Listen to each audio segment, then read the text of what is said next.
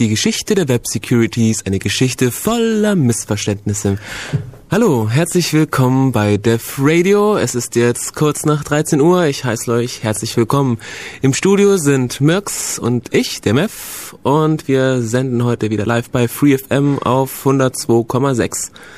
Genau, und zwar ist, hat die Sendung heute, wie Mev schon sagte, das Thema Web Security und zwar ergänzend zum Chaos-Seminar von Frank Kagel und Stefan Schlott. Ähm, ja, das war letzten Montag. Äh, das Video dazu gibt's auf unserer Homepage, beziehungsweise nicht auf unserer Homepage, sondern auf der äh, CC-Homepage ulm.cc.de. Unsere Homepage ist ulm.cc.de slash dev slash radio.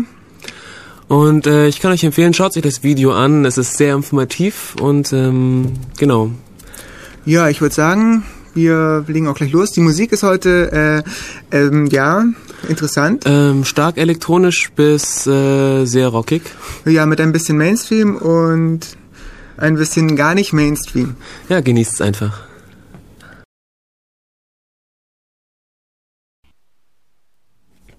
Herzlich willkommen bei Dev Radio. Unser Thema, wie vorhin schon angesprochen, ist Web Security, Security im Internet. Sicherheit. Hm, warum brauchen wir das eigentlich? Warum brauchen wir Sicherheit? Die Welt, weil die Welt nicht so gut ist, wie man nun mal denkt. Und ähm, es gibt einen Haufen böse Menschen da draußen, aber. Naja, wir wollen jetzt mal nicht übertreiben. oh, ich habe gerade so losgelegt. Ja, die Frage ist, ähm, wer macht solche bösen Sachen wie Webseiten hacken und was weiß ich was. Ja, also hacken ist ja sowieso so ein Begriff, den man nicht leichtfertig benutzen sollte. Aber ähm, ja, wer macht sowas? Also wer äh, greift Webseiten an oder Dienste oder Benutzer oder wie auch immer im Internet? Ja, hm. also der Täterkreis ist unscharf. Hm, viele Jugendliche äh, machen sowas aus der Motivation heraus, einfach eine Art digitales Graffiti zu hinterlassen. Richtig, also Geltungsbedürfnis und so weiter und so fort. Ähm, wahrscheinlich, weil die älteren Leute alle arbeiten und irgendwie keine Zeit haben für solche Spielchen, nehme ich an, dass auch schon manchmal ein bisschen zeitaufwendig ist, sich da reinzudenken. Ähm, das glaube ich nicht, Tim. ähm, ja, früher waren es halt die Hacker. Also kann man sagen, weil früher, als das Web noch neu war und die Sicherheitslücken alle noch nicht bekannt waren und es noch keine Exploits oder automatisierten Skripts äh, gab oder wie auch immer, keine Informationen da waren, da war das natürlich toll, wenn man rausgefunden, wenn man irgendeine Sicherheitslücke gefunden hat und dann hat man den natürlich irgendwie zeigen wollen, dass man sie gefunden hat und hat dann eben eine Webseite verändert oder ähnliches. Und das ist halt, äh, naja, das, da steckt keine böse Absicht dahinter. Heute sind es meist Script-Kiddies, die äh, ja einfach irgendwie Jugendliche oder auch ältere Kinder, die äh, einfach ja, cool sein wollen. Ja, einfach cool sein wollen oder alles Mögliche damit erreichen wollen. Dazu kommen wir dann später noch. Also ähm, ähm, bist du zwischen 12 und 14 Jahre alt? Ähm, wohnst du noch bei den Eltern? Hast du von deinem Vater einen Computer geschenkt bekommen? Dann werde Script Kitty. Ja. Zieh dir die tollsten Tools und verändere deine eigenen Homepage. Werde echter Hacker. Verändere deine eigene Homepage, ja. Das ist doch mal ein Anfang. HTML programmieren fällt mir bei dem. Richtig, genau. Okay, also HTML ist keine Programmiersprache und wir machen weiter. Äh, nämlich organisierte Kriminalität ist der zweite große Batzen Glaubt man irgendwie gar nicht, aber ich denke, es spielt nicht eine unwesentliche Rolle. Ja, weil da ein Haufen Geld drin steckt. Das geht von Erpressung über Werbung bis zu Dialern, also ja. illegalen Dialern, die sich irgendwie ohne das Zutun des Benutzers da jetzt einwählen und Kosten verursachen. Ähm, äh, auf jeden Fall müssen immer folgende Dinge zusammenkommen, und zwar die Fähigkeit, es zu tun, äh, also tun zu können, die Motivation dazu und eine passende Gelegenheit. Beziehungsweise genug Geld, jemanden zu engagieren, das zu tun. ja, oder so. Da wären wir wieder bei der organisierten Kriminalität. Ja.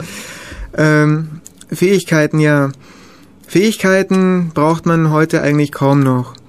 Bei ganz neuen Softwareprodukten oder ganz neuen, äh, naja, Tools. Dingern, die man angreifen will. Nicht Tools. Achso, darf ich hinaus, okay. ähm, da braucht man spezielle, äh, naja, spezielle Kenntnis über die Software, die man angreift. Also wenn es da einfach nichts gibt und das ist ganz neu und das hat dann auch irgendwie Hack-Value, wenn man da was findet. Und das braucht schon fundierte Vorkenntnisse. Also ohne irgendwelche, irgendwelches Fachwissen kann man nicht wirklich an die Sache rangehen. Dann äh, gibt es zu den meisten Sachen, die im Web sind, ja mittlerweile naja, bekannte Schwachstellen. Muss man sich nur mal irgendwie Security-Mailing-Listen durchlesen. Und da gibt's auch meistens irgendwelche Exploits dazu, die irgendwie Leute geschrieben haben, die das zum ersten Mal gefunden haben und einfach nur gezeigt haben, ey, probiert das aus, es, es funktioniert schon so, wie ich es beschrieben habe. Sogenannte Proof of Concepts sind das dann. Und äh, die können dazu auch missbraucht werden, eben später für Script-Kiddies, der zieht sich das, startet das und klickt da drauf oder wie auch immer und dann macht das halt die Kiste auf, die eben diese Sicherheitslücke hat oder ähnlich. Zu erklären, was ein Exploit ist. Exploit heißt, glaube ich, ausnützen oder sowas in der Art auf Deutsch. Und das ähm, sind, ich sag jetzt mal, Programmchen oder Codeschnipsel, die ein bestimmt, bestimmtes Sicherheitsloch in der Software ausnutzen. Also zum Beispiel, ähm, es gibt irgendeinen Browser, der stürzt ab, wenn man ihn ähm, das Zeichen ABC Fu schickt, dann hast du die Rechte auf der alle Rechte auf der ganzen Kiste. Dann ist also ein Programm, das dann an diese Browser dann an ein ABC Fu schickt, eben ein sogenannter Exploit. Genau, und wenn man das im Internet findet, dann muss man nichts, also wenn man so einen Exploit eben hat, sowas, zum Beispiel eben aus dem Internet, dann muss man nur nichts tun, dann muss man nur draufklicken oder das Ding starten und dann, ähm, ja, dann, dann macht das eben Ja. von Es, selbst. es gibt sogar Tools, die haben dann ein ganze, ganzen, ganzes Paket an verschiedensten, ich sage jetzt mal tausend von Exploits gespeichert und die probieren die einfach mal blind aus. Die schießen die einfach, also du hast einen Angreifer, klickst auf, äh, also du hast ein Opfer, klickst auf ähm, Opfer angreifen und dann werden dann die ganzen Exploits mal drauf los, losgelassen. Solange bis halt dann das Script-Kiddy irgendeinen Erfolg hat. Der Hintergrundgedanke von solchen Programmen ist vielleicht ein bisschen anderer, aber Ja, der Hintergrundgedanke ist einfach Proof of Concept oder äh, dass die Leute einfach, äh, naja, dass sie sich einfach ähm, veralbert gefühlt haben, weil sie einen Sicherheitsbug also eine Sicherheitslücke gefunden haben, die Firma informiert haben und nach einer Grace Period die Firma eben sagt, "Oh, das Problem tritt nicht auf.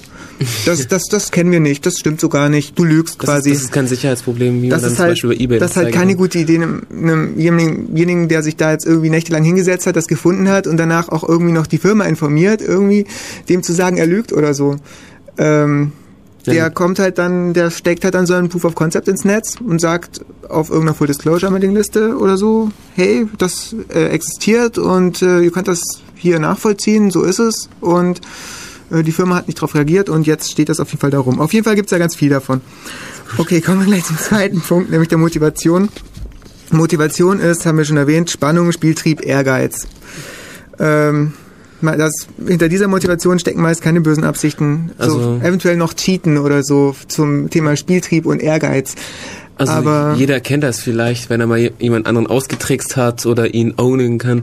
Das ist eigentlich schon ein sehr tolles Gefühl, wenn du dann, keine Ahnung, hast einen Fehler oder so gefunden und dann kannst du dann, keine Ahnung, Grüße irgendwo hinterlassen und sagen, hey, hallo, Mavboss hier oder irgendwas in der Art. Das macht schon sehr viel Spaß. Den Spaßfaktor, den darf man irgendwie nicht vergessen. Ja, man muss aber immer auch darauf achten, ob die anderen den Spaß auch verstehen. Ja, also, bei einer, bei einer, also weißt ja, wenn du das bei sowas machst, wie zum Beispiel äh, auf der Webseite von irgendwelchen, äh, sagen wir, Sat 1 Internet-Experten oder so, dann reagieren die schon mal recht angepisst darauf. und verklagen jeden, der da auf den Link geklickt hat. Zum Beispiel. äh, zweite Mota- Motivation ist äh, ja Neid, Hass, Rache oder ähnliche Gefühle. Ja, ich bin als Firma zum Beispiel neidisch auf die andere Firma, weil die irgendwie mehr kann als ich und mache eben ihre Website platt oder sowas.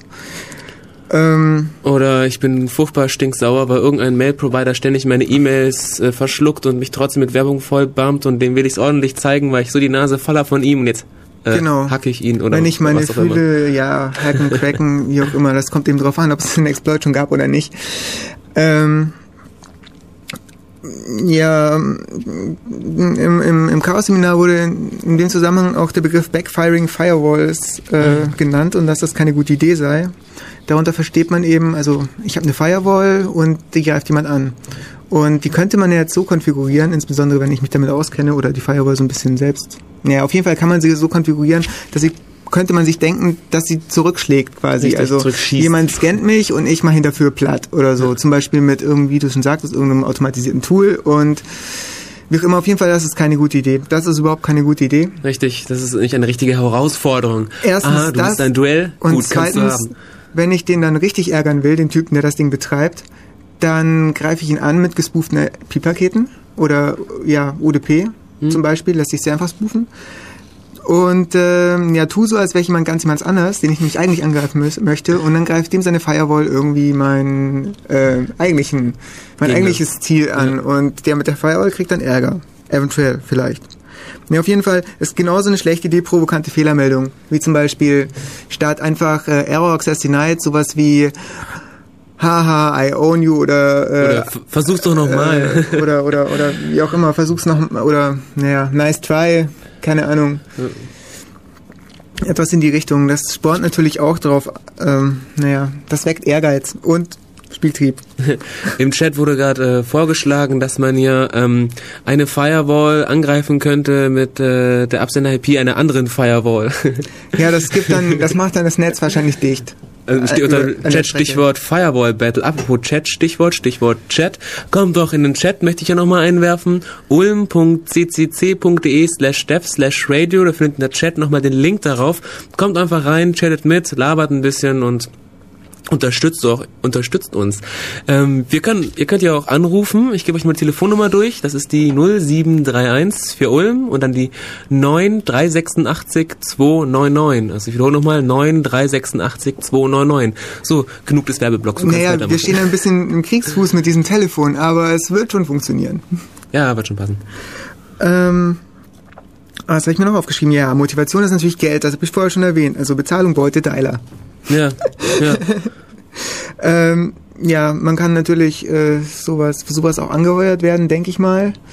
Äh, irgendwelche Websites von irgendwelchen Konkurrenten aufzumachen. Das ist auch schon öfter gewesen. Diverse Firmen, die Leute engagiert haben, um Seiten zu misskreditieren, oder wie man das auch nennt. politisch motiviert, dass jetzt wenig Geld im Spiel Ahnung, oder viel Geld, je nachdem. Beute, ja, Beute kann man auch machen. Hm? Indem man. Erpressung zum Beispiel. Genau. Durch Erpressung. Durch Teiler kann man Geld machen. Auf jeden Fall, Geld, Geld geht immer. Das ist irgendwie eine starke Motivation. Ja. Okay. Äh, nur noch kurz zur Gelegenheit, damit wir das abgeschlossen haben. Ähm, Gelegenheiten ergeben sich ständig.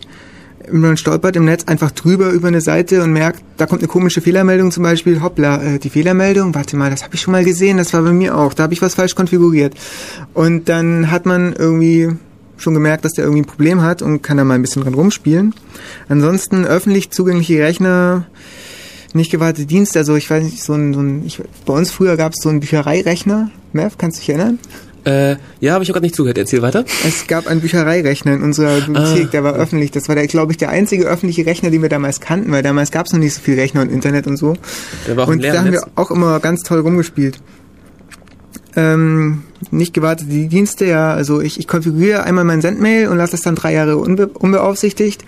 Dann laufe ich auch Gefahr, dass eben bis dahin irgendwie so, sagen wir mal, so, so eine große Packung, so eine Familienpackung Sicherheitslücken mhm. derweil bekannt wurden. Kann passieren, zum Beispiel, weil Operator oder Admin A denkt, Admin B schaltet diesen Dienst ab und Admin B denkt, Operator A hat diesen Dienst schon längst abgeschalten und benutzt wird er sowieso schon lange nicht mehr. Ja, oder illegale äh, Access Points, die aufgestellt werden, weil zum Beispiel irgendein Mitarbeiter äh, sich ärgert, dass in seiner Firma kein Wavelan gibt und er bringt dann halt mal seinen Access Point, den er von zu Hause hat, noch über oder so, steckt dann halt mal an und hat dann Wavelan. Und das merkt halt auch niemand, weil die Wände halt ziemlich, sagen wir mal, naja, so sind, dass der Administrator weit genug wegsitzt und das eben nicht mehr merkt mit seinem Notebook oder wie auch immer. Aber das große Fenster kriegt das sehr wohl mit und damit geht das schön auf die Straße und draußen fährt der äh, Wardriver vorbei und hält mal seine Antenne aus dem Auto und dann ist er im Firmennetzwerk drin, weil es ist ja innen angesteckt, also nach der Firewall und nicht vor der Firewall, also praktisch auf der unsicheren Seite. Oder alte Rechner, die in, die in Zimmern stehen, die inzwischen zugemauert sind. Ja, das freut, das freut den Admin gar nicht, aber der Benutzer fühlt sich dadurch, also der unbedarfte Benutzer weiß einfach nicht, dass das jetzt ein Problem ist. Richtig. Es reicht auch, ja, Verschlüsselung, auch so eine Sache im Wavelan, also das bringt halt auch nicht, Web anzuschalten. Gibt es ja, zwar jetzt mittlerweile Alternativen, ja, aber ich meine, kommt eben drauf an, was das für, eine, für ein alter Accesspoint ist, ja. den er da zu Hause rumstehen hatte. Woher, der, woher soll der User wissen, was besser ist, WEP oder WPA? Hm, ja, das steht, beides gleich. Steht irgendwie nirgends. Auf den Packungen steht beides halt sicher. Ja. Um, gut. dann, ja, Whiteboard-Notizen, weggeschmissenes Zeug, Rechnungen, ja gut, Rechnung ist nicht unbedingt, aber vielleicht irgendein Source-Code-Ausdrücke im Papiercontainer oder sowas. Mhm. Wenn das nicht gescheit vernichtet Ganz wurde, klassisch. kann man irgendwie drin rumtauchen als, äh, als interessierter Mensch. Verlorene Laptops oder PDA. Oder verloren, verloren gehende Laptops. eher PDAs, Handys mit irgendwelchen, äh, naja, Passwörtern drauf, die da drauf gespeichert sind oder ähnliches.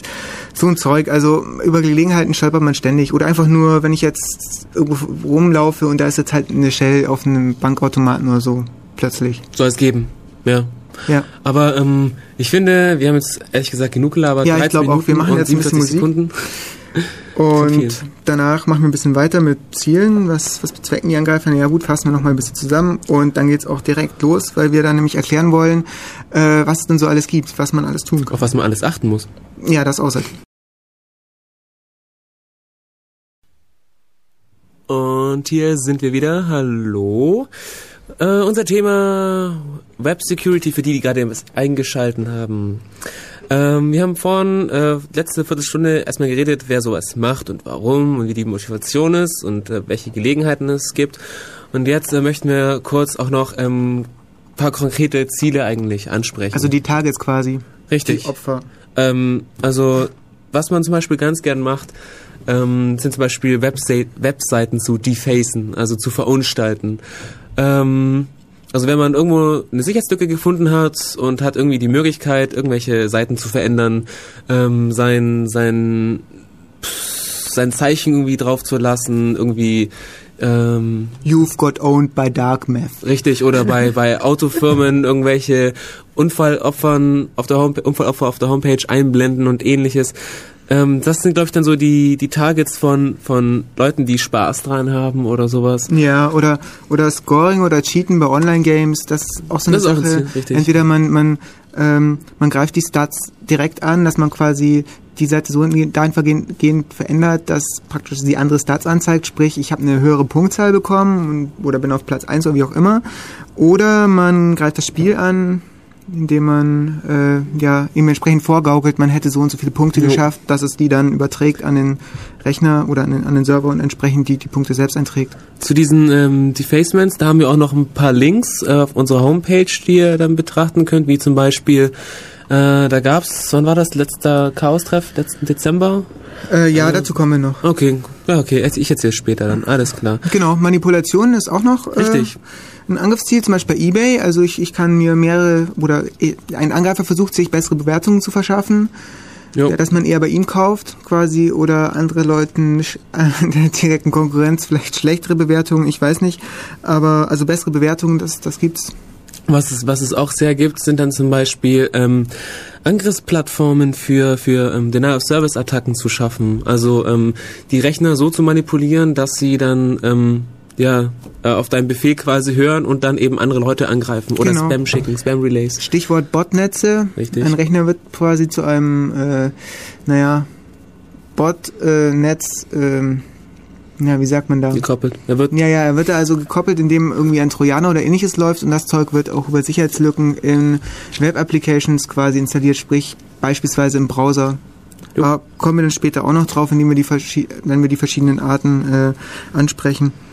Ja oder ähm, Geld generieren durch ähm, Werbung, Spam, also Haben wir schon erwähnt, ja. richtig. Äh, Werbung macht natürlich Geld, also man kann natürlich Werbung verkaufen, die kann man irgendwo einblenden und Spam ist irgendwie auch Werbung und äh, die Spammer verkaufen anscheinend ihre Produkte auch durch Spam. Das Mhm. wundert mich zwar ein bisschen, aber es scheint zu funktionieren, weil sonst gäbe es irgendwie keinen Spam mehr. Zumindest fällt mir kein Grund ein. Naja, und ähm, Wissen ist Macht, deshalb ist auch ein weiteres Ziel eben ähm, Zugang zu diversen Informationen zu erlangen, wie zum Beispiel ähm, Datenbankinhalte oder Kreditkartennummern, da gab es ja gerade auf Heise letzte Woche äh, ja so ein Artikel über Kreditkartendiebstahl.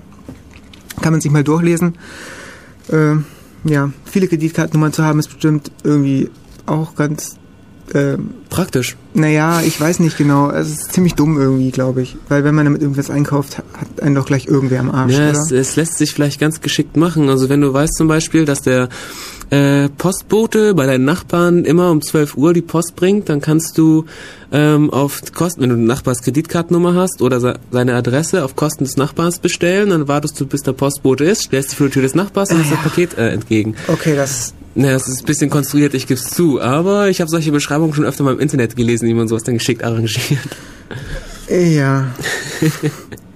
Okay, ähm, Stichwort Identitätsdiebstahl äh, hat haben Frank und Stefan in der, in der äh, im Vortrag gebracht mit dem mit dem Vermerk ARC. Äh, was sie damit meinen, ist, dass Identität nicht äh, gestohlen werden kann. Aber was sie wohl meinen oder was, was der Autor des Wortes oder die Leute, die das Wort eingebaut haben, wohl meinen, ist der Diebstahl virtueller Ident der virtuellen Identität und das geht sehr wohl. Zum Beispiel in einem Chatsystem. Wenn ich da jetzt nur den Nick irgendwie, also Webchat oder, oder Foren oder wie auch immer. Auf jeden Fall, wenn ich den Nickname habe und eventuell das Passwort von dem Typen rauskriegen kann, dann habe ich äh, eventuell noch ein bisschen mehr als das. Dann komme ich eventuell mit dem Passwort an seine E-Mail-Adresse oder wenn ich das E-Mail-Adresse vielleicht Passwort, E-Mail-Adressen, Passwort schon habe für seine Mailbox, komme ich ihm an die anderen Sachen. Und wenn ich erstmal seine Mailbox habe, dann kann ich natürlich äh, überall auf allen seinen Seiten, wo ich denke, er hat einen Account, auf Passwort vergessen klicken und bekomme den ganzen Kram geschickt und die ganzen Zugangsdaten. Und wenn ich dann noch ein bisschen äh, damit rumspiele, von da wieder weiter und so, habe ich irgendwann mal alle seine Accounts ge, äh, naja, äh, geohnt. ja, geohnt. Geohnt heißt quasi, ähm, das ist ja so ein Kunstwort, own heißt äh, besitzen. Also ich habe dann praktisch seinen Account übernommen. Ich habe ihn würde gerult. man in Deutsch sagen. Gerult heißt ja, rult ist auch so ein Wort, das heißt regeln und ach egal. Na gut. Das okay. ist halt so, das ist halt so die Sprache von Script Kiddies. Wir bauen die hier ein bisschen so ein in den, in den äh, ähm, ja, in die Radiosendung, aber wir meinen das also nicht ernst. Wir sprechen so nicht. So privat. sprechen wir sonst nie, nein. nein. naja, und wenn dann nur äh, zu Parodiezwecken. Also wir sind durchaus ernst zu nehmen, auch wenn wir owned und ruled sagen. Ja. okay. Genau. Was haben wir auch aufgeschrieben? Ja, Beispiele. Beispiele. Wir haben ein paar Sachen auf unserer Homepage. Also Beispiele für, äh, für ja, Web-Unsicherheiten, äh, Ziele und so weiter. Sicherheitsmängel in der T-Com-Datenbank haben wir aufgeschrieben. Link dazu gibt es auf unserer Homepage und zwar den Heise-Artikel dazu und den äh, Artikel, äh, Quatsch, die, den Link zu der Website, die eben die, den Angriff beschreibt. Das äh, wurde vor, wie, wie lange ist das her? Ein äh. Dreivierteljahr ungefähr oder so. Das wurde von, ähm, naja, der, der Hack oder die Sicherheitslücke, die wurde an den CCC herangetragen mit der Bitte an den CCC, die zu veröffentlichen. Und das hat er dann auch getan. Also bei Heiß ist das ein bisschen fälschlich beschrieben. Da steht nämlich, der CCC hätte das rausgefunden. Das ist nicht ganz richtig. Also es ist einfach nicht richtig. Das wurde dann hier herangetragen. Aber das steht auch alles auf der Homepage, auf, der, auf dem zweiten Link, den wir da noch dazu geschrieben haben. Ähm, was haben wir noch aufgeschrieben? Ja, Mass Defacements auf dem 21C3, das ging irgendwie auch. Ja, stimmt. Das ging irgendwie auch so durch die Medien, da wurden irgendwie ja 18.000 Seiten defaced. Ja, genau. Beziehungsweise was heißt defaced? Also es wurde einfach die Indexseite einfach woanders hin kopiert und eine andere Indexseite draufgelegt. Ich glaube sogar mit einem Link, zumindest in, später mit einem Link auf die Originalseite aber die, die, die Operatoren mussten dann quasi nur den Dings zurückkopieren. Also da ist keine Zerstörungswut dabei, sondern nein, das ist jetzt einfach nur eine Art... Macht eure Sachen sicher. Da hatte irgendwie... Profilierungsneurose. Nein, ich weiß es nicht, warum man 18 Seit 18.000 Seiten unbedingt jetzt da defacen muss, aber ähm, es hat eine Diskussion über die Hackerethik ausgelöst. Es war damals. ein gewisserweise ein Exempel. Also, soweit ich weiß, war es so, dass ähm, die Datenbank von, war es ein Provider? Ich weiß gar nicht. Ja, mehr. das war ein Provider. Datenbank vom Provider eben ähm, zu offen herumlag, sage ich mal. Ja, die lag irgendwo rum, glaube ich, auf einem FTP-Server. Also ich habe es gar nicht mehr im Kopf. Auf jeden Fall, die, die war wohl offen und dann hatte der Typ eben 18.000 Zugangsdaten ja. und dann hat er halt ein Skript geschrieben, dass sich da eben überall einloggt und mal eben die Index-HTML gegen den eigenen Austausch. Also da ist kein wirklicher Dings dabei gewesen, also kein, naja, Keine nicht viel eigene Leistung. Er ist halt zufällig, das ist die Gelegenheit, von der wir vorher gesprochen haben, er ist halt zufällig so drüber gestolpert und hatte das dann und hm, was mache ich jetzt damit? Hm, so viele Hacker um mich rum, dann könnte doch mal ein bisschen na, ein bisschen Lied sein. Lied ist auch so ein Wort. Ja, wer weiß. Wer weiß. nee, ich weiß es nicht, keine Ahnung. Ähm, auf jeden Fall hat es eben eine Diskussion ausgelöst. Ja, der LKA wurde auch auf den Plan gerufen. Eine ganz tolle Seite zum Thema Defacements ist auch äh, äh, www.zone-h.org. Also Zone-h. Link auf unserer Homepage ulmccc.de slash dev slash radio äh, und dann auf die aktuelle Sendung klicken im Sendeplan. Da haben wir ein paar Links reingestellt. Sieht noch nicht so hübsch aus, aber da kommt auch noch was. Ja, da findet man auf dieser Seite, also auf dieser Zone-H, ähm, haufenweise die feiste Seiten, wenn man sowas mal sehen will. Ich glaube, da sind auch Statistiken dabei, wenn ich mich nicht irre. Ich glaube schon, ja. Ähm, wie viel, in welchem Jahr, wie viele Seiten defaced worden sind. Ähm, schaut einfach mal rein. Ja, also ich, ich glaube, soweit ich das eben überrissen habe, auf Zone.org werden praktisch die Defacer eingeladen, Informationen über die Defacements da zu publizieren. Ja. Also zum Beispiel ein Screenshot von der defaceden Seite. Ja. Genau, Mirror. Ja, Mirror gibt's auch, weil Teilweise. die defaceden Dinger ja irgendwie rückgängig gemacht werden. So Ja, links. Originalseite und Mirror. Ja. Gut, dann. Machen wir wieder ein bisschen Musik Ja, und bitte. ähm, ja, danach geht's direkt mit demselben Thema weiter. Richtig. Preis, zu Preis.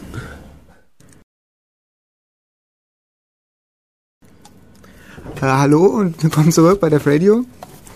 Ähm, unser heutiges Thema ist Web Security für alle, die jetzt erst eingeschaltet haben.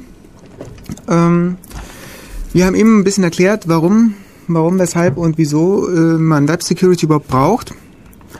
Und ähm, jetzt kommen wir auch direkt zum äh, Kern der Geschichte, zum interessanten Teil, nämlich äh, was kann ich angreifen und wie kann ich es angreifen. Was für Fehler macht man gerne, worauf muss man achten? Ähm, diese, wir haben da so eine Top 10, so eine Web-Attack Top 10. Ja, warte mal, fangen wir erstmal an mit was, was kann ich überhaupt angreifen? Oh, na gut. Also nämlich prinzipiell alles, was da dran hängt. Also die Webanwendung selber, also zum Beispiel das PHP-Board oder wie auch immer, das Teil, das halt auf dem Webserver läuft und quasi äh, ja die die die den Dienst bietet quasi. Ja, die Anfragen entgegennimmt. Genau. Dann den, den Browser kann ich angreifen, sprich den Client des Benutzers. Richtig, das ist auch im Web. Genau. Dadurch, dass er einfach irgendwelches komisches Zeug kriegt, dass er, naja, dass ihn dazu verleitet, eben Dinge zu tun, die nicht vorgesehen sind von seinem Programmierer. Wie zum Beispiel andere Rechner angreifen oder sowas. Naja, gut, also ich meine jetzt eigentlich sowas wie äh, ActiveX-Zeug ausführen und damit durch eine Sicherheitslücke, die die Programmierer da eben vergessen haben, ähm, Code. Code auf der Platte ausführen, um sich dann irgendwas aus dem Netz nachzuladen und dann, ja gut, das sollen wir nicht unterstellen, dass sie irgendwas eingebaut haben. ist ein nein, das nein, nein, nein, man. nein, nein, nein, nein, nein. Ja gut, äh, da wird schon manches als Feature im Nachhinein, aber ich glaube nicht, dass es Absicht war. Ich meine, die sagen halt dann, das ist ein Feature, um sich so ein bisschen zu retten. Aber weil man, man kann halt damit echt ganz tolle Sachen machen. Dummerweise nicht nur ich, sondern andere auch. Aber na gut, sowas geht auf jeden Fall im Browser, eine Sicherheitslücke zu finden. Dann die Infrastruktur selber, also quasi äh, das Netz angreifen, zum Beispiel eine DDoS-Attacke oder äh, ja, ja gut, Netz, Netzinfrastruktur. Äh, weiß, fällt mir gerade kein praktisches Beispiel dazu ein, weil Netzwerk habe ich mir nämlich extra noch aufgeschrieben. Ähm, da kann man eben Dienste angreifen. Und zum Beispiel DNS ist, äh, lässt sich toll spoofen, weil DNS sind UDP-Pakete und UDP-Pakete äh, lässt sich der Absender einfach schön verändern, wo das Zeug herkommt und ähm, kann ich so tun, als wäre ich der DNS-Server im Prinzip und äh, dann praktisch sagen, okay, hinter der Domain steckt jetzt nicht mehr der und der, sondern ich und dann geht er eben auf, äh, was ich, ebay.de und landet stattdessen bei mir. Und dann kann ich da meine, meine Seite aufgebaut haben, die genauso aussieht wie eBay und dann gibt er da seine Daten ein und schwupps. Also das war jetzt nur so ein Beispiel. Das geht auch nicht so ohne weiteres bei jedem, sondern man muss da irgendwie dazwischen sein. Also die, ähm, die Übertragung muss unverschlüsselt sein, quasi. Also, was heißt unverschlüsselt nicht, aber es, ja, jetzt gehe ich schon wieder so ins Detail, es darf nicht auf Zertifikaten basieren und, äh, okay. Wir sprechen das vielleicht ja, später ja, nochmal genauer. Kommen wir nochmal drauf. Okay. Äh, und auf den Benutzer kann den Benutzer kann man natürlich auch angreifen, indem man ihn zum Beispiel nach seinem Passwort fragt oder so. Also oder ihn anruft und ähm, sagt, Ich- man hätte eine Postbestellung. ich rufe ihn an, behaupte, ich bin sein Provider und er ist so perplex, dass er mir einfach sein Passwort sagt. Ganz plump jetzt. Ja, und dann. Aber man kann es auch geschickter anstellen. ja, man bedankt sich dann ganz höflich für das Passwort und dann kommt sowas wie keine Ursache. Also wenn Sie wieder mein Passwort haben wollen, rufen Sie mich gerne wieder an. Oder man schickt ihm einfach, man schickt, man probiert einfach, also sagen wir mal, die meisten Leute sind nicht so, dass sie da darauf reinfallen. Sagen wir mal, da fallen nur äh, 0,1 Prozent der Leute drauf rein, äh, wenn ich eine E-Mail schicke und nach seinem Passwort frage. Okay, super, dann habe ich jetzt, äh, schicke ich 10 Millionen E-Mails und dann habe ich 1000 Accounts. Ja, wobei das Stichwort Phishing-Mails. Ja, Phishing-Mails ist eigentlich, äh, ja, wenig, hat wenig mit www zu tun, weil www hat nicht so mit, ist nicht so mit E-Mail zusammen. Ja, so bezüglich Benutzer. Also es ist manchmal schon schwer irgendwie zu unterscheiden, ob jetzt die Anfrage wirklich vom Provider kommt oder ob ähm, das jetzt nur ein Betrug ist oder so. Weil manchmal sind die schon sehr gut gemacht und man kann es schwer, schwer. Da setzen wir auch noch einen Link auf die Homepage, fällt mir gerade ein. Äh, eine Website, wo quasi verschiedene Mails einem gezeigt werden und da kann man dann selbst entscheiden, welche davon eine Phishing-Mail ist und welche nicht. Ja. Äh, und ja, man kann eben sich dann ein bisschen testen Ja. lassen und sehen, wie Testen, schwer genau. das teilweise ist. Also es ist schon sehr schwer. Ja. Es fällt auch irgendwie Fachleuten schwer. Also ein paar vom CCC Ulm haben das neulich so versucht und ich glaube, es gab keinen, der alle richtig erkannt hat. ich habe voll abgelost. Ja, ja. Total. Na gut, okay. Genau. Ja, also ähm, wie ich vorhin schon erwähnt habe, wir werden jetzt so verschiedene ähm, Fehlerquellen jetzt mal aufzählen, sowas wie, ähm, wenn man irgendwelche Eingaben nicht ähm, bedacht hat. Wir haben da so eine Top 10, die Web Attack Top 10, die werden wir durchgehen. Die kommt vom Die- Open Web Application Security Project. Richtig, das ist eine Organisation, die sich zum Ziel gesetzt hat, ähm, Software oder Web-Software ein bisschen sicherer zu machen, indem sie eine Plattform bietet, auf der sie ähm, Diskussionsforen, Papers, andere Dokumentationen, Artikel veröffentlicht, wo zum Beispiel Sicherheitsprobleme liegen und ähm, wo man aufpassen muss.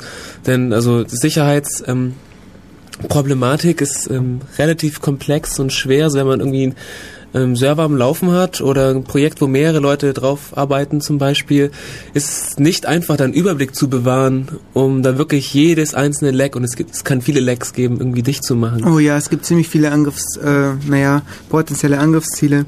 Ja. Ja, diese Top 10, von der du eben sprachst, ich würde sagen, wir äh, lesen die einfach jetzt mal runter. Da wird ihr euch nicht viel drunter vorstellen können, aber wir wiederholen die auch alle nochmal. Nur damit irgendwie die Reihenfolge klar ist für, naja, Okay. versierte Benutzer. Äh, wer fängt an? Mm, Ja, ich fange an. Also, auf, äh, an erster Stelle steht Unvalidated Input. Ähm, Richtig. Genau. Ich würde sagen, wir sagen einfach nichts dazu, Okay, dann haben wir noch Broken Access Control. dann auf Platz 3 steht Broken Authentication, äh, Auth Authent Broken Authentication and Session Management. Und dann haben wir das gute alte Cross-Site-Scripting. Genau. Ja. An, an fünfter Stelle, erst an fünfter Stelle, das wundert mich ein bisschen, stehen Ja. Buffer Overflows. Und dann ähm, Injection Flaws.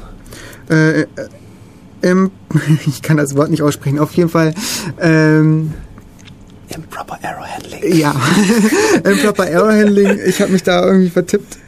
Im Pro. Mh, naja, auf jeden Fall äh, ist damit gemeint, dass, ich sag's doch mal dazu, dass praktisch Fehlermeldungen aus, äh, aussagekräftiger sind, sind, als sie eigentlich sein sollten. Ja, äh, dann haben wir noch ähm, Insecure Storage. Äh, also wenn du irgendwie deine Daten irgendwo rumflacken lässt, Ja, genau. nicht so gesichert hast. Denial of Service Attacks, äh, ziemlich hinten, auf Platz Ja, 9. ja. Und äh, Insecure Configuration Management, Okay, was nun das ist. ganz Kommt unten. jetzt. Kommt Okay. jetzt. Okay, fangen wir an mit Unvalidated Input. Wollen wir vielleicht noch ein Liedchen spielen oder sowas? Oder Ähm, ein Liedchen spielen. Äh, ja, schauen wir mal, was haben wir denn da? haben wir A Cappella? Ich hätte Lust auf A Cappella.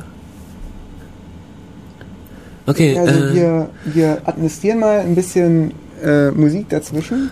richtig. Also, weil ähm, sieben Minuten ist zu viel gesprochen, zu viel gesprochen, zu viel gesprochen. Und deshalb gibt es jetzt einfach etwas Auflockerung. Und zwar Panic.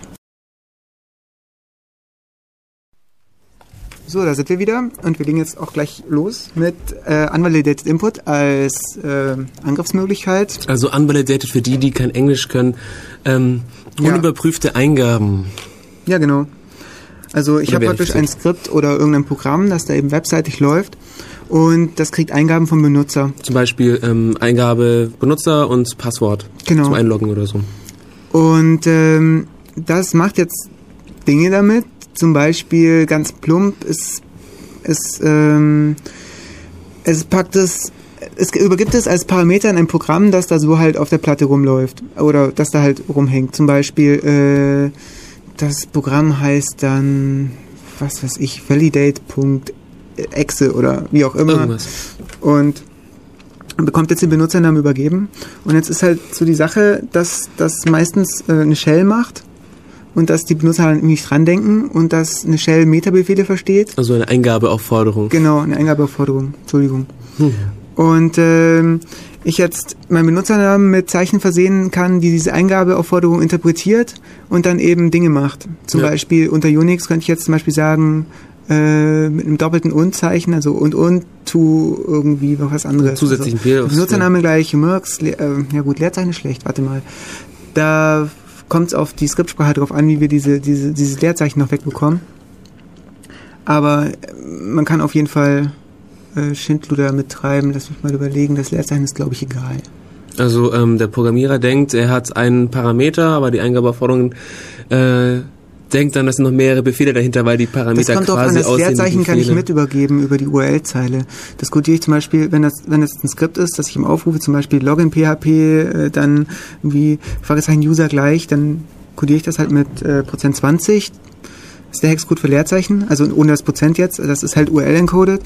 Und äh, ja, dann kommt, kommt das eben so an die, äh, ja, an das Skript und das baut das dann ein, das ruft dann auf äh, validate.exe und dann Username und dann habe ich da eben Leerzeichen drin und dann tut das irgendwas, zum Beispiel es cuttet die etc passwd und mailt sie an Irgendeine Adresse. irgendeine Adresse, also Mev at sofortmail.de genau, cut so. etc passwd, Pipezeichen, Mail, irgendwas Also es- irgendeine E-Mail-Adresse und das führt das dann aus und schon habe ich die etc passwd mit den Rechten von dem Webskript. Also Und wenn du. Pech hast, auch mit den verschlüsselten Passwörtern.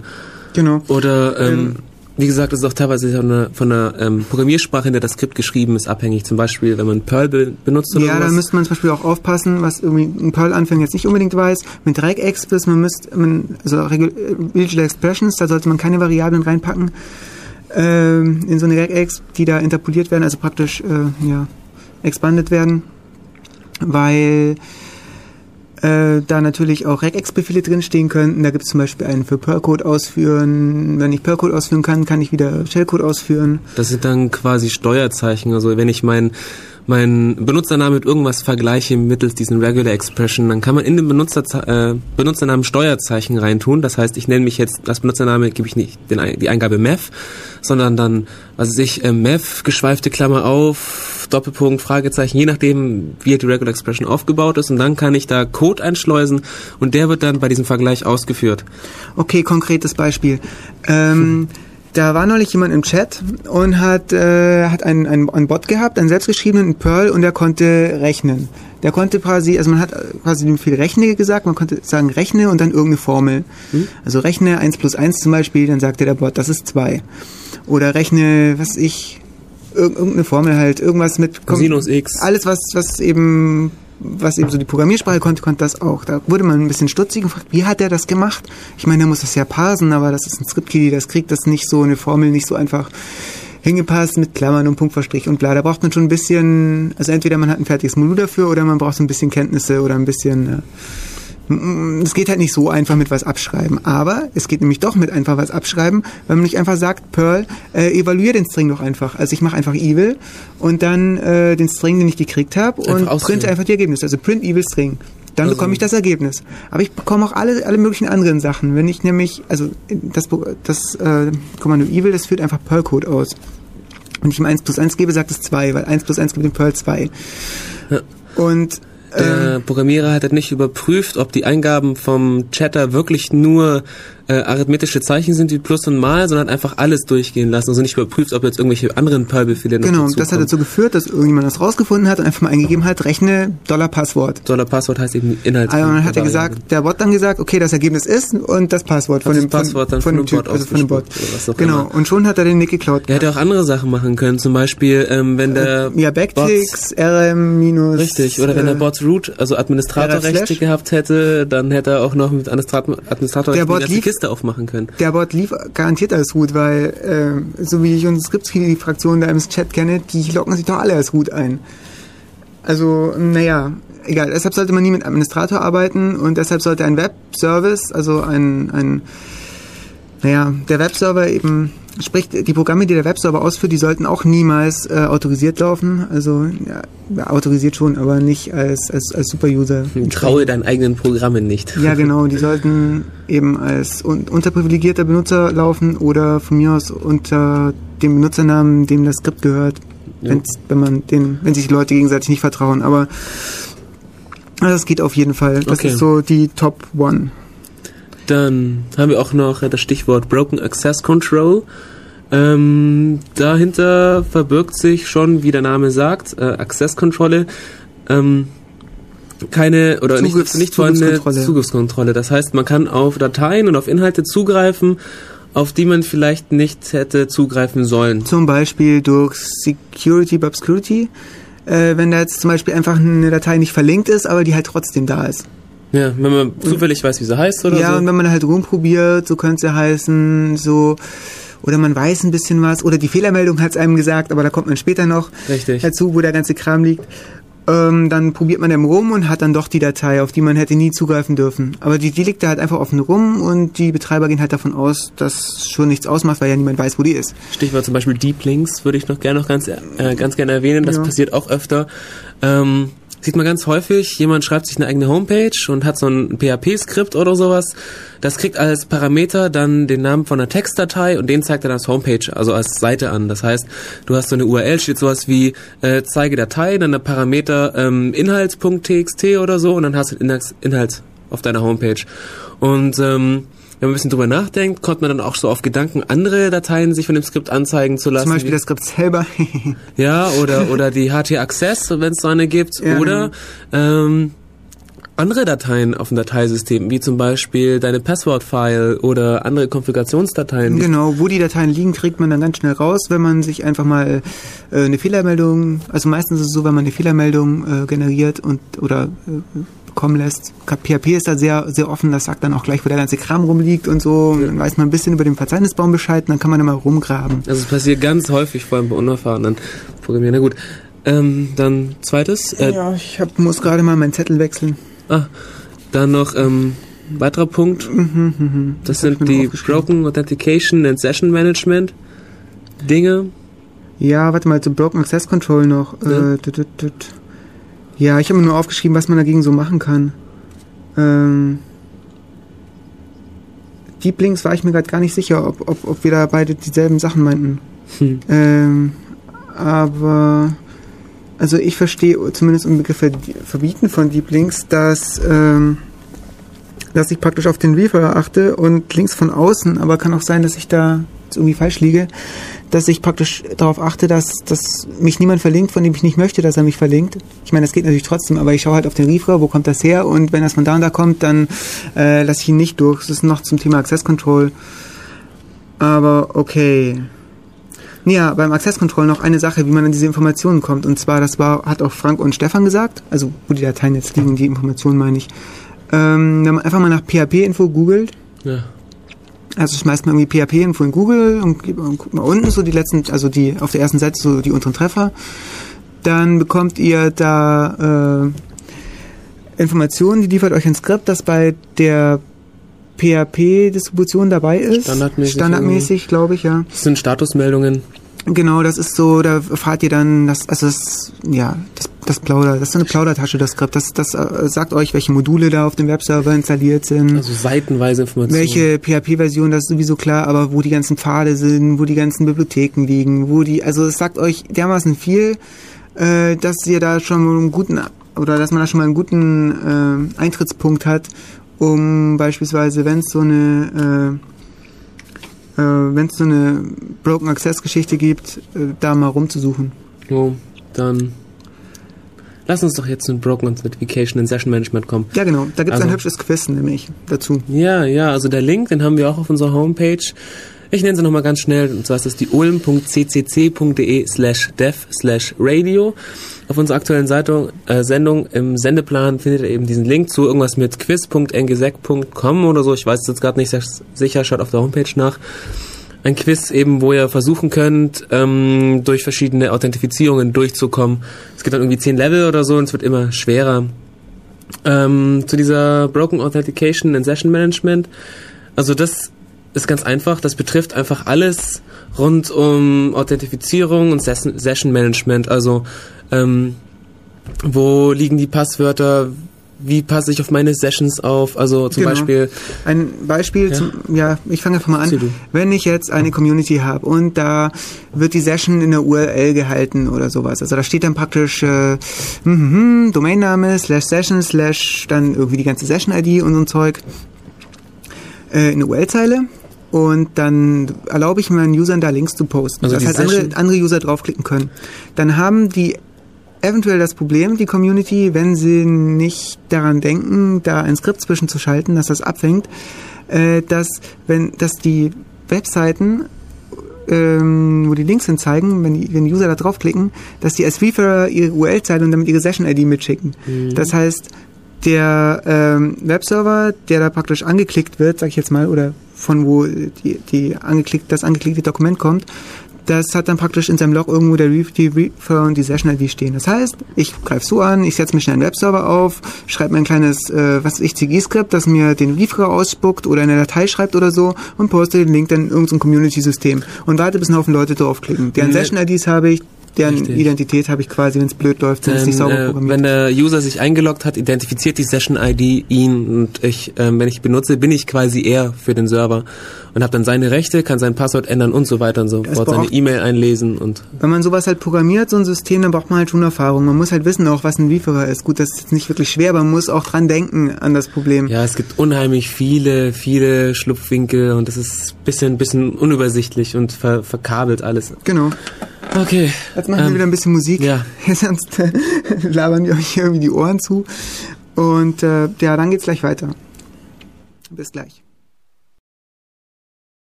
Und da sind wir wieder bei Def Radio. Unser Thema immer noch Web Security schon seit Oh einer Mann, das Stunde. ist überhaupt gar nicht spannend, wie du das sagst. Ich habe mir das von den Bahnhofansagen abgeguckt. Ich dachte, das macht man so. Na gut, okay, ein bisschen Motivation reinbringen. Ähm, Hey, das klingt jetzt aber echt nicht so motiviert. wir haben doch keine Zeit. Na gut. Okay, Okay, äh, wir sind nachher motiviert weiter. Und zwar sagen wir euch nochmal, haben wir das Quiz schon erwähnt?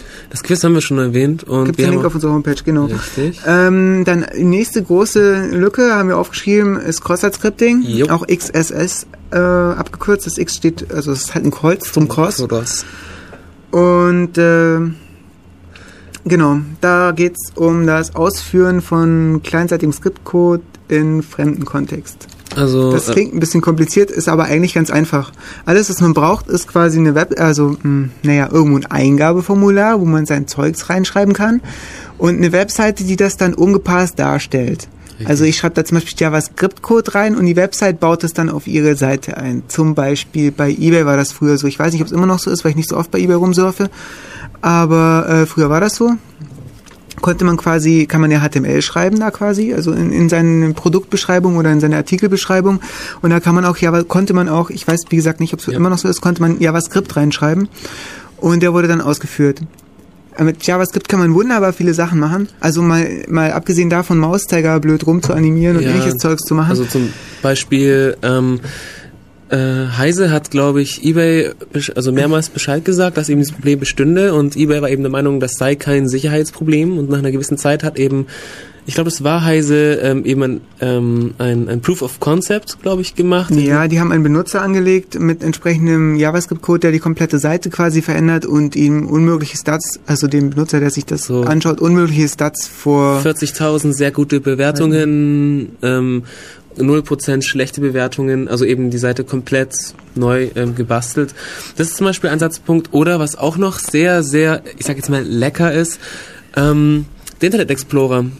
Äh, der wird ja quasi, ist ein integraler Bestandteil des Betriebssystems, um diese wunderbaren Ja. Worte zu Aber verwenden. der Internet Explorer, der hat ja sowieso, also ich meine, wer den, also der ist ja selber und so. Und ähm, es ist so, dass er auch verwendet wird als Dateimanager und ähm, und als Browser und er hat so gewisse Zonen, die halt strikt voneinander getrennt sind. Aber wenn du es schaffst, mit dem mit dem Skript aus dieser Zone rauszukommen, dann bist du mit dem Skript auf der Kiste des ähm, also auf der Platte des Rechners eigentlich. Ja, Und da hast du dann ziemlich viele Möglichkeiten, was zu tun, nicht nur irgendwelche Seiten anders anzuzeigen. ja, was auch irgendwie eine größere Gefahr ist bei Community-Plattformen oder ähnlichem, wo man so einen Account halt hat und wo es ein Login-Feld gibt, wenn ich da Cross-Site-Scripting machen kann. Das heißt, ich kann da zum Beispiel in das Forum mein JavaScript reinkloppen und oder ActiveScript oder VB-Script oder wie auch immer, aber meistens ist es JavaScript, weil das eben die, die ja die Browser halt unterstützen. Active, äh, dieses ActiveX-Zeug schon auch, aber es betrifft halt den Internet Explorer. Ähm, auf jeden Fall kloppt man das da rein und dann baut das Ding die Seite dementsprechend um. Das ist halt in dem Frame, der da links außen steht, wo man sich halt einloggt quasi mit Username und Passwort, dass da halt nicht die Originalseite lädt, sondern einfach eine andere Seite. Nämlich die eigene Seite, die sieht genauso aus. Aber äh, das Eingabefeld endet nicht auf dem Server, sondern endet auf meinem Server.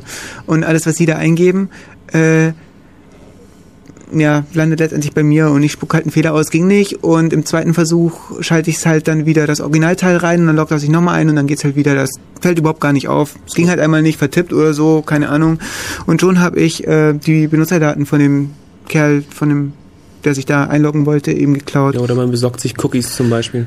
Wir hatten zum Beispiel das Problem irgendwie auch mal auf unserer, auf unserer Homepage. Da gab es ein, ein Problem in dem Icecast 1.3, den wir da mal hatten. Da konnte man im, oh, was war denn das, in diesem User Agent Tag, da äh, du praktisch der Streaming Client oder die Streamings, doch der Streaming Client sagt da, hallo, ich bin ein Winamp oder ein iTunes oder wie auch immer.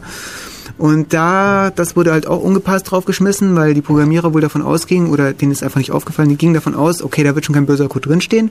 Aber wenn man da JavaScript oder HTML oder wie auch immer reingeschrieben hat, dann konnte man eben auch da zum Beispiel Bilder einbauen auf der Homepage oder äh, ja, auch das Login verbiegen und so ein Zeug. Wir haben das dann gefixt. Aber das mussten halt auch erstmal drauf kommen. Jo. Da hat uns jemand drauf hingewiesen. Okay, dann kommen wir noch gleich zum nächsten Punkt. Ja, irgendwas wollte ich noch sagen. Ja, ja, ich wollte noch eine kleine Sache. Cookies sind auch toll, die kann man nämlich stehlen. Äh, indem man, ähm, naja, äh, irgendwo, hm, Cookie-Stealing dauert ein bisschen. Wollen wir das? Na gut, also in Cookies stehen ja oft Authentifikationsinformationen. Und Cookies können nur von der eigenen, von der Domain aufgerufen werden, wo eben, äh, ja, wo das Cookie eben gesetzt hat. Also man kann es zwar auch anders einstellen, aber so ist es normalerweise.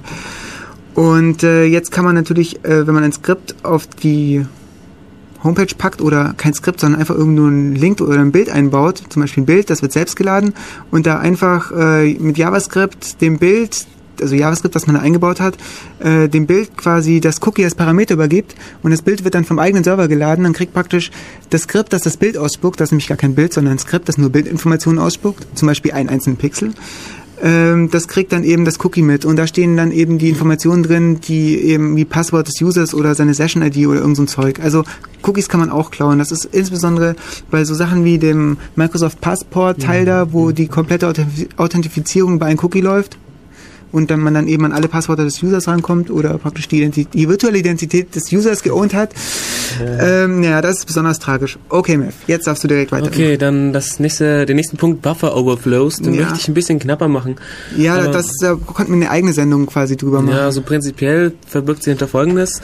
Ähm, wenn ein bestimmtes Skript Eingaben erwartet, dann gibt es manchmal sowas wie maximale Längen. Das heißt, es reserviert einfach einen Puffer, der sagt, okay, da passen jetzt 100 Zeichen rein, weil der Username wird bestimmt nicht länger als 100 Zeichen. Und das ist eben ein reservierter Platz im Speicher des, des, des Prozesses, dem, dem Server oder was auch immer.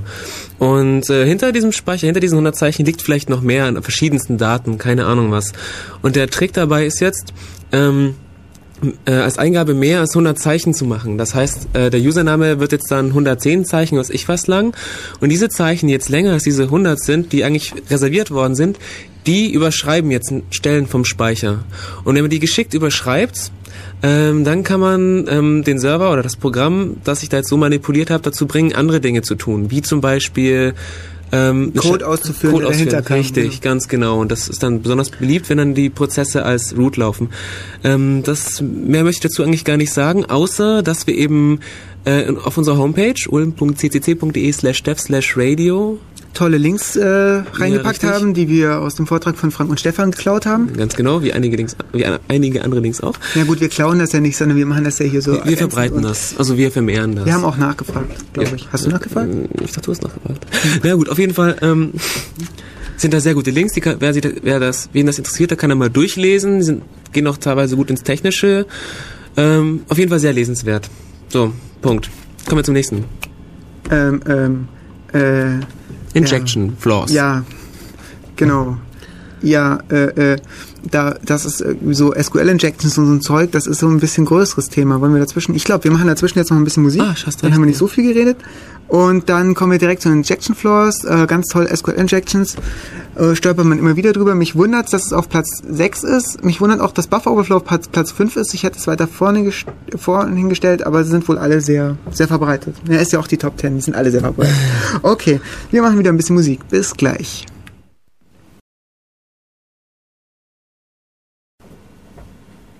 Hallo und willkommen zurück. Hallo. Es geht, ähm, es geht um Web Security. Wir sind gerade bei Injection Floors. Ähm, damit ist gemeint, dass Eingaben von außen an Backend-Systeme weitergeleitet werden, zum Beispiel die Datenbank. Und darum geht es nämlich jetzt auch im populärsten Beispiel, nämlich den SQL-Injections. Das ist ein bisschen schwierig übers Radio, weil wir euch ja irgendwie nichts aufschreiben können, keine Tafel haben, wo wir das draufkratzeln können.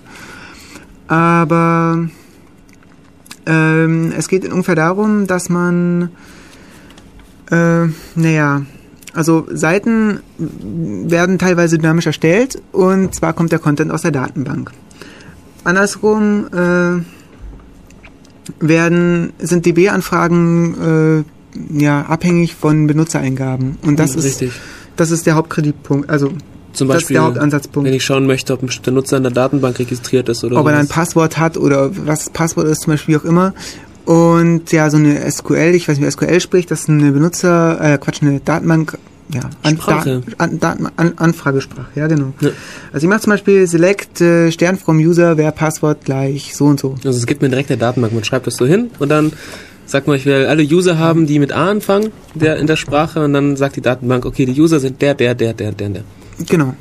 Und wenn ich jetzt da zum Beispiel äh, die Daten, die ich vom Benutzer gekriegt habe, zum Beispiel den Usernamen, direkt so in den String baue, den String für den für die SQL-Anfrage, also Select äh, Stern, also alles aus der alles was zum User gibt, where User gleich äh, dann, vom vom ja gut vom Tabellenname where User gleich äh, Anführungszeichen Username Anführungszeichen zu. So und wenn ich jetzt da ähm, äh, den String, den ich gekriegt habe, direkt einbaue, zum Beispiel alles, also Anführungszeichen, dann alles, was der User eben in das Userfeld geschrieben hat und dann Anführungszeichen zu, dann äh, laufe ich Gefahr, dass der da auch Anführungszeichen verwendet hat und mir das Anführungszeichen gleich wieder zumacht. Zum Beispiel, da er schreibt zum Beispiel root Anführungszeichen minus minus, dann hätte er jetzt, wenn er das überhaupt nicht escaped, die SQL-Anfrage erzeugt, select Stern Form Datenbank, where äh, User gleich Anführungszeichen, root Anführungszeichen, minus minus Anführungszeichen. Minus minus ist ein SQL-Kommentar, alles was dahinter kommt, wird ignoriert. Minus minus wird auch ignoriert. was- Genau, also hat er die das jetzt irgendwie umgebaut. Das ist jetzt aber noch nicht so schlimm, aber was er jetzt, jetzt hat er halt gut, gut, er hätte gleich gut eingeben können, aber wie auch immer. Wenn er schon authentifiziert ist, ist es vielleicht eine andere Geschichte, wenn er die Anfrage stellen darf.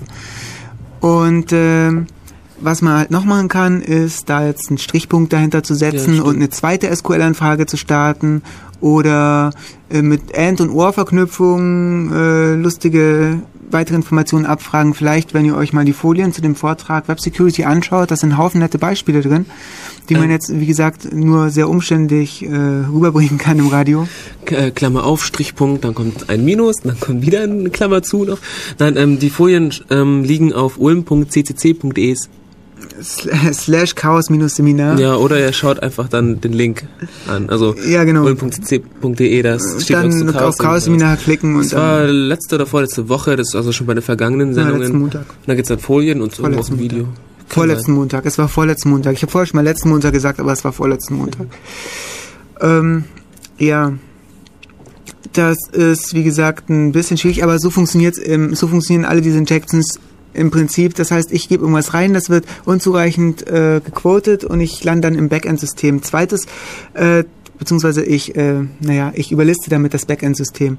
Eine zweite nette Sache sind Second-Order-Injections. Es ist auch sehr schwierig, schaut's euch mal an auf der, in den Folien. Äh, schwierig im Radio, aber letztendlich äh, geht man davon aus, dass, dass, dass das System dem, was es bereits gespeichert hat, vertraut. Und äh, man, man, man schießt praktisch um die, äh, wie sagte Stefan, man schießt äh, um die Ecke durch die Brust von hinten ins Auge. und äh, das Beispiel, das sie gemacht haben, huh, was war das nochmal? Ähm, das mit dem Root Strichpunkt minus minus Ja, anlegen in genau, sie haben Datenbank, Root Strichpunkt Passwort minus ändern. minus als User angelegt und das wurde dann auch schon gequotet. Das heißt, dass dieser, nicht Strichpunkt, äh, Anführungszeichen, einfaches Anführungszeichen. Das einfache Anführungszeichen wurde schon gequotet und äh, wurde dann praktisch als einfaches Anführungszeichen, also so wie man sich's halt vorstellt, in die Datenbank geschrieben, so dass es nicht böse ist quasi.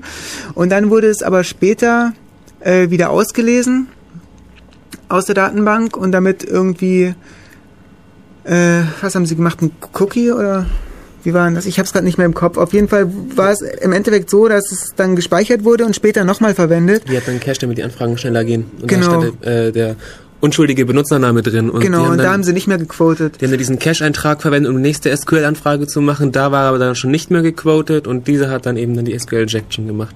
Diese, diese Ganz letzte genau. Anfrage. Also dann. praktisch äh, indirekt. Also ja. praktisch aus Sachen, die dann schon irgendwo im System stehen, wenn das System sich selbst vertraut eben. Oder wenn, wenn der Programmierer jetzt nun, sowas entsteht halt immer, wenn, wenn der eine Programmierer entweder nicht weiß, was der andere tut, oder wenn das halt schon immer so war und das ging so und dann wurde das System erweitert und dann kam das noch dazu, aber dann wussten sie nicht, dass die Daten, die noch überall in der Datenbank stehen, alle noch irgendwie, naja, äh, ungequotet waren und dann so entstehen solche Dinge. Okay. Gut, äh, wir machen mal schnell weiter, aber uns rennt die Zeit unglaublich schnell davon. Ja, so falls der äh, Moderator von, ähm, wie heißt der nächste? Altern Alternative, Alternative Crash? Crash äh, keine Lust hat, heute in die Sendung zu kommen. Wir haben so viel Stoff, oh, es ist, so unglaublich. schwül und so warm heute und im Studio ist es voll stickig und ich würde ehrlich gesagt lieber an Weiher fahren und jetzt nicht irgendeine so eine Radiosendung machen. Ja, Radiosendungen sind eh, also ich meine... Und falls er die Telefonnummer auf dem Studio hier vergessen hat, äh, das ist die 9386299 und an die anderen auch, ihr könnt wenn wir dann noch Zeit haben, gerne anrufen. Aber okay. jetzt gerade nicht. Okay, Spaß beiseite. Ähm, äh, Improper Error Handling. Ich habe das Wort mittlerweile gelernt und äh, ja, ich habe ich hab mir das falsch aufgeschrieben irgendwie. Das ist irgendwie ein bisschen broken auf meinem Hardcopy.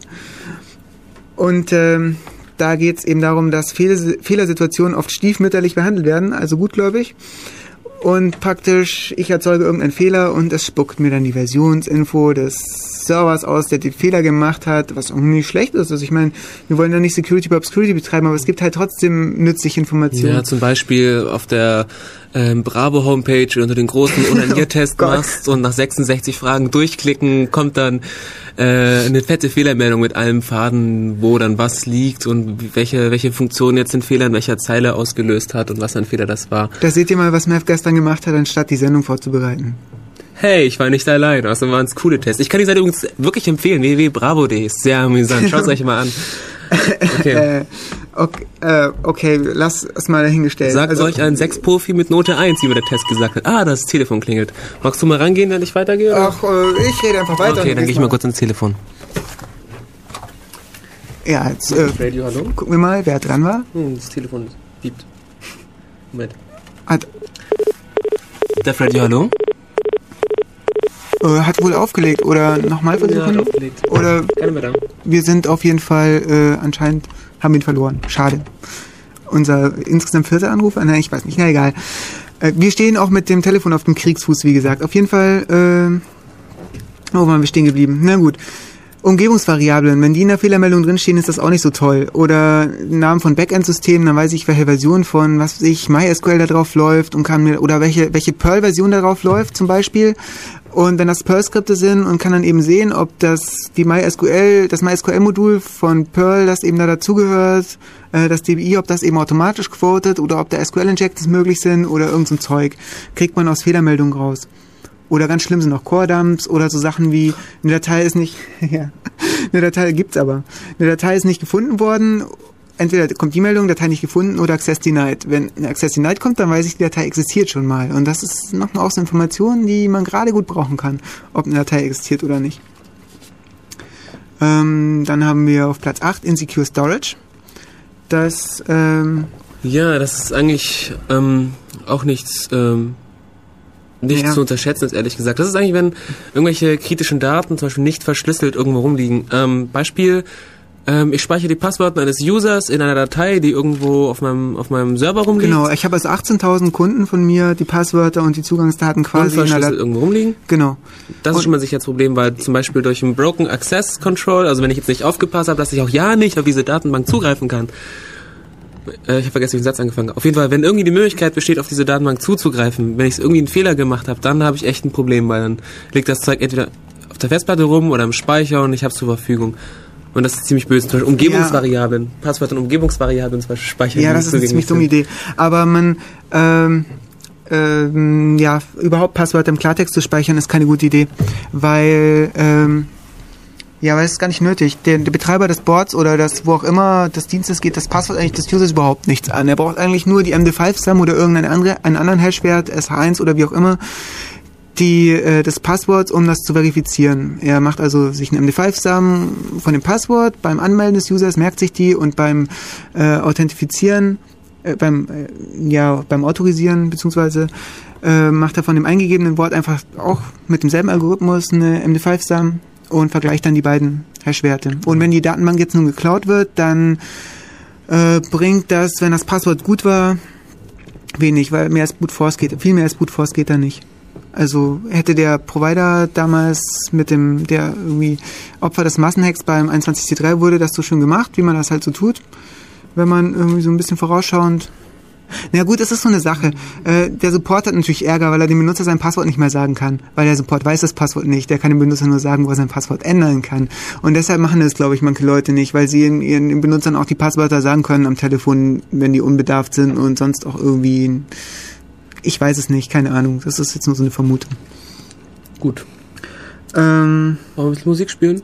ja, ich muss jetzt gerade nur mal gucken, wo wir gerade waren, weil ich den CD-Player noch nicht wirklich äh, Ja. hingedingst habe. Aber da habe ich schon. Ähm, wir können direkt ja. loslegen. Okay. Machen wir Musik. Bis gleich.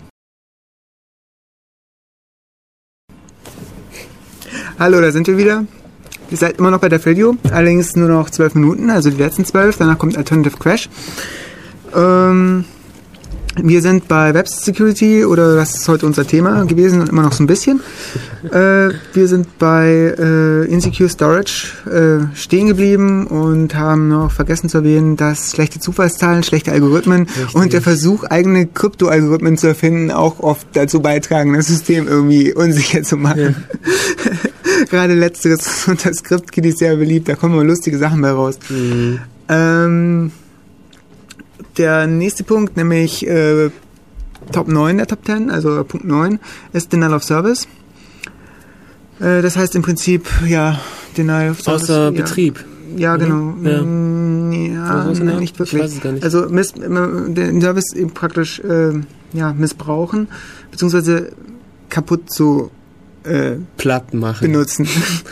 Denn der Äh, Service heißt auf Deutsch platt machen. Denial of Service heißt auf Deutsch platt machen.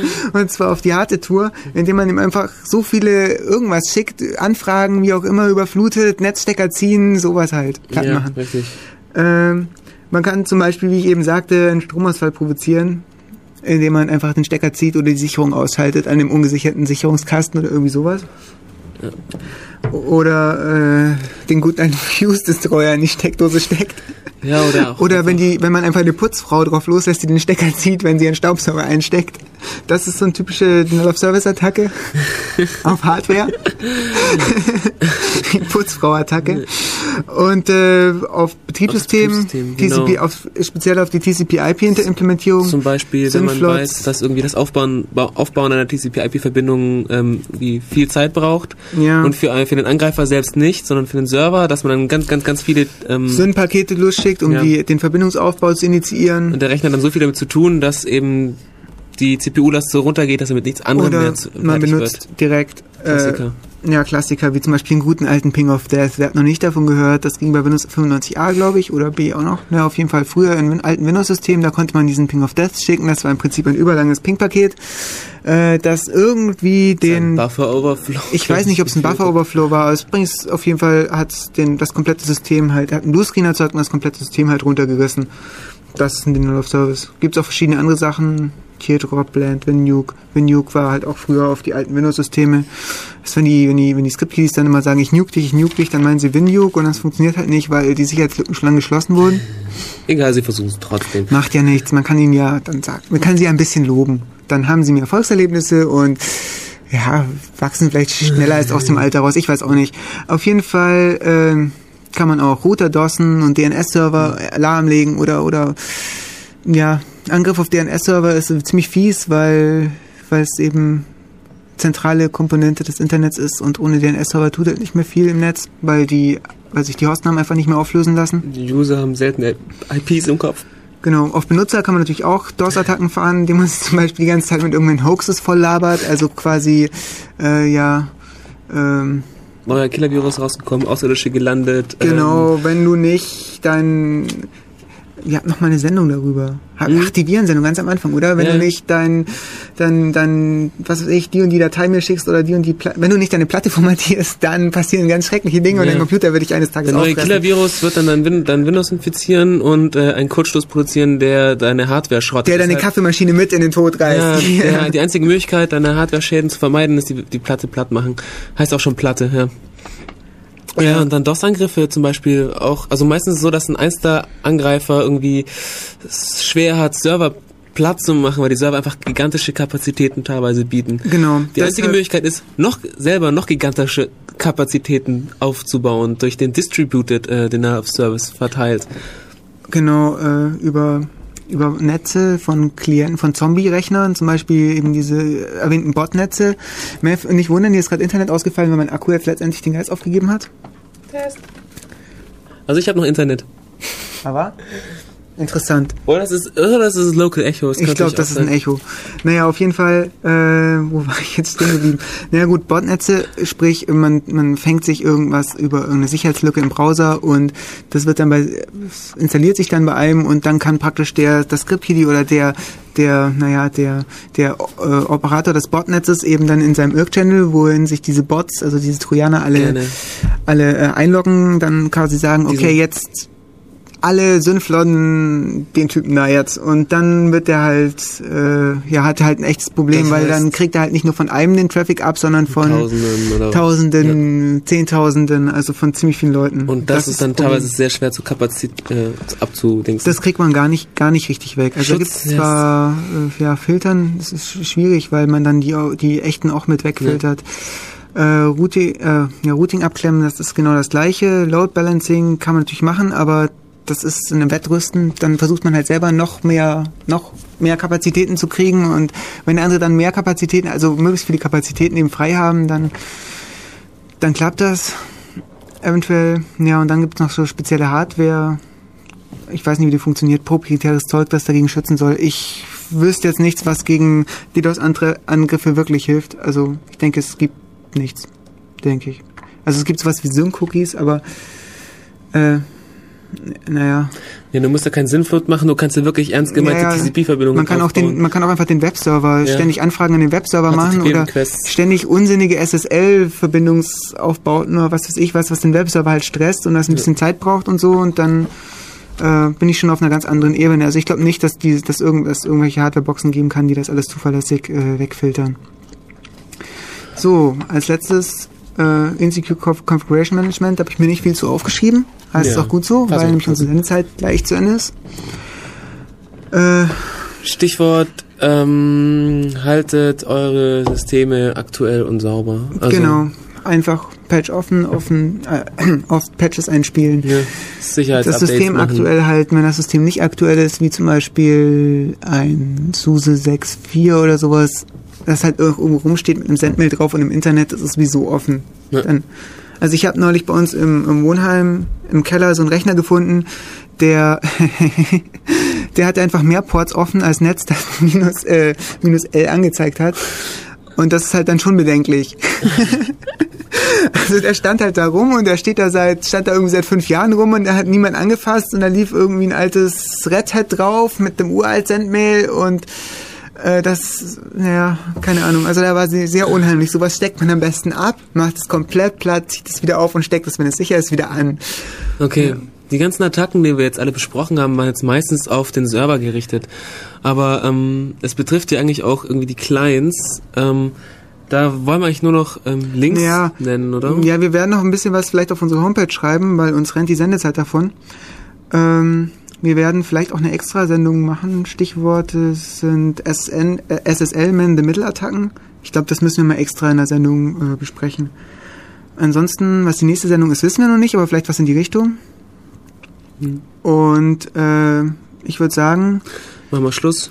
Genau, wir spielen noch einen Song und äh, verabschieden uns von euch. Uns geht sowieso, wie gesagt, der Strom aus und das Internet und alles. Und die Aufzeichnung der Sendung gibt's dann in etwa äh, einer Stunde oder so, wenn wir vom Essen ja. wieder da sind.